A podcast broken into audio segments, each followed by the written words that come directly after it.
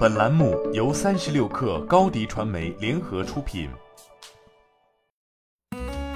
本文来自三十六氪作者王涵玉。四月十八号晚间，保利发展发布二零二一年年度报告。报告期内，公司营业总收入同比增长百分之十七点一八，净利润同比下降百分之七点一四，规模净利润同比下降百分之五点三。报告解释称，公司期内规模净利润下降主要是受地产项目利润率下降影响。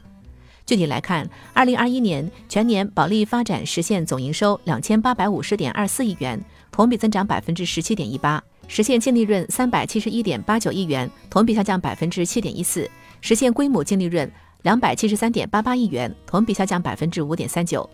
报告期内，保利发展毛利率为百分之二十六点八零，同比下降五点七九个百分点。而未来随着高地价项目陆续体现，毛利率表现仍将承压。期内公司净利率为百分之十三点零五，同比下降三点三二个百分点。销售方面，二零二一年保利发展实现签约金额五千三百四十九点二九亿元，同比增长百分之六点三八；实现签约面积三千三百三十三点零二万平方米，同比下降百分之二点二三。其中，公司三十八个核心城市销售贡献达百分之七十八，珠三角、长三角签约销售合计超过两千八百亿元，合计销售占比达百分之五十三。财务方面，二零二一年保利发展实现回笼金额五千零二十亿元，回笼率为百分之九十三点八。截至报告期内，公司有息负债规模为三千三百八十二亿元，同比增长百分之十四，综合融资成本约百分之四点四六，较去年末下降三十一个基点。同时，三道红线维持绿档，净负债率约为百分之五十五，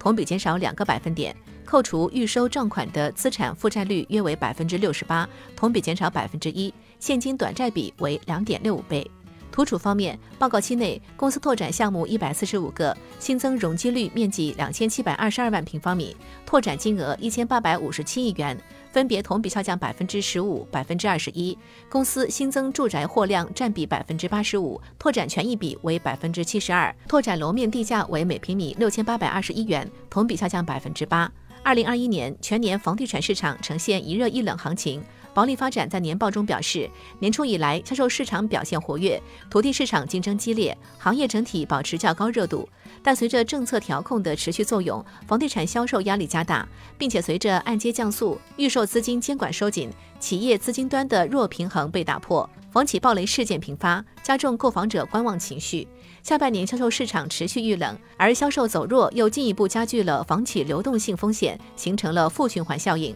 此外，资金与销售端的压力传导至土地市场，叠加多地提升土拍参与门槛，房企拓展的意愿与能力下降，土地市场降温明显。不过，四季度以来，房地产调整政策不断修正，按揭放款加速，土地出让规则优化，资金监管制度出台等措施，在资金及土地端均起到了一定的稳市效果。但短期来看，部分房企暴雷风险犹存，行业信用体系处于重构期，购房者信心修复进程仍不明朗，市场活力恢复或需要一定时间。